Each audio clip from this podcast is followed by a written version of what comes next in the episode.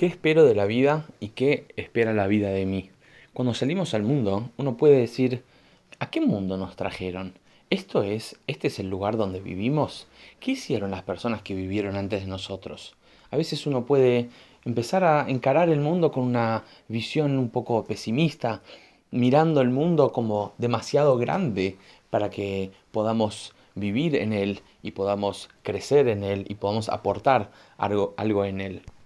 Salimos al mundo, intentamos crecer, trabajar, aportar y mejorar y de repente nos encontramos con diferentes eh, bloqueos, eh, desafíos, cuestionamientos que resultan cada vez más difícil. Entonces mucha gente empezó con un slogan que la verdad hay que vivir la vida, hay que disfrutar, hay que aprovechar los momentos chiquitos, y uno hay que estresarse. Y la verdad que de a poco uno fue tomando una visión de la vida eh, como muy tranquila y como, bueno, que las cosas pasan y que no, no, no te hagas mala sangre, etc. Pero la pregunta es, si el propósito de la vida es vivir tranquilo, entonces no haber venido al mundo, estábamos más tranquilos todavía. Entonces, ¿venimos al mundo para estar tranquilos? ¿O tenemos otra visión? El estar en el mundo, para muchas personas, es un gran desafío. Entonces muchas personas entran en una gran crisis, crisis existencial, crisis de para qué estoy, crisis de para qué soy y lo que soy, para qué hago lo que hago. Otras personas pueden redefinir y redescubrir todo lo que pasa en el mundo y todo lo que vemos a simple vista con un significado mucho más profundo. ¿Y qué es eso? Eso es algo que aprendemos en la parasha de esta semana. Nos cuenta la Torá del patriarca segundo, número 2, Itzhak, que de hecho es el que más años vivió, pero que menos cuenta sobre él la Torá.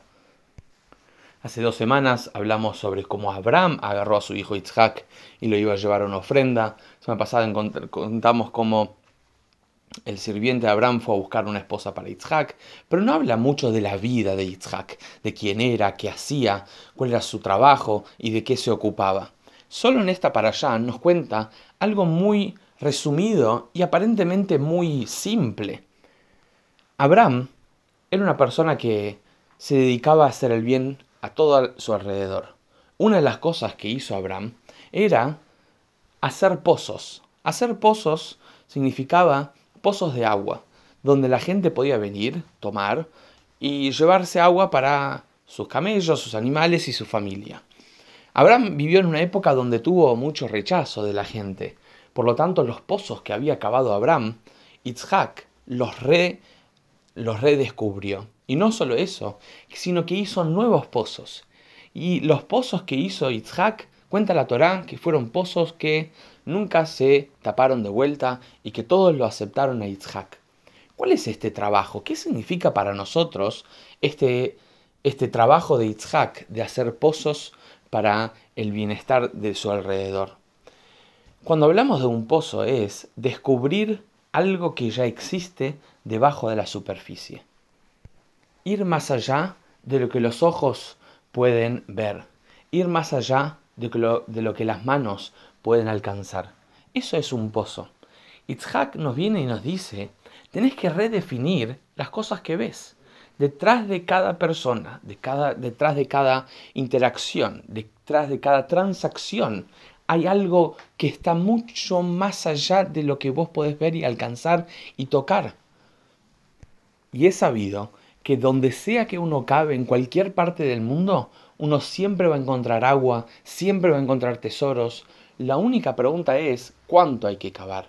Lo que significa en nuestra vida es que no hay una persona que no tenga algo de bien adentro, a una persona que no tenga algo de positivo adentro. No hay un momento en la vida donde sea desperdiciado y sea solo malo y solo negativo. Uno tiene que aprender de Yitzhak a cavar. ¿Qué significa? Encontrar e ir más profundo de todo lo que nos pasa alrededor nuestro. De hecho, el nombre de Yitzhak, Yitzhak significa risa. ¿Qué significa la risa? La risa viene por ejemplo, un chiste. Un chiste es cuando el final marca algo que no, no te esperabas.